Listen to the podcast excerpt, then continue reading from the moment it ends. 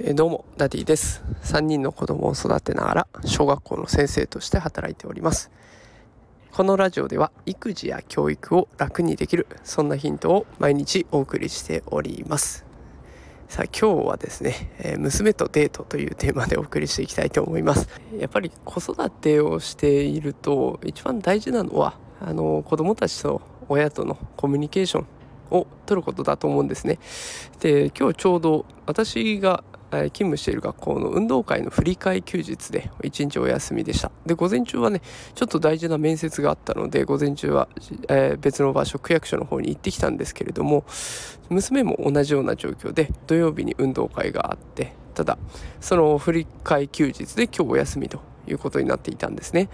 でそうするとまあ2人が久しぶりに2人だけで一緒になってあとは下の子たち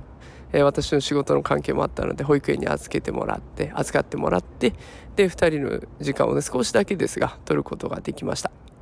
でえっ、ー、と2人でねあのご飯を食べて、まあ、ちょっと遊んで保育園のお迎えに行くみたいなことをやったんですけれども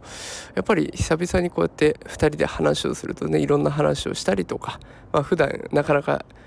我慢しちゃってねお姉ちゃんはね我慢して言えなかったことが今言えたりとかねいろんなところで新たな発見がありました。ということでたまにはお子さんと2人きりになって、まあ、デートする感覚でいろいろ喋ってみるのもありなんじゃないかなという今日はそんな、まあ、雑談会に似たようなそんなテーマでお送りしてみました。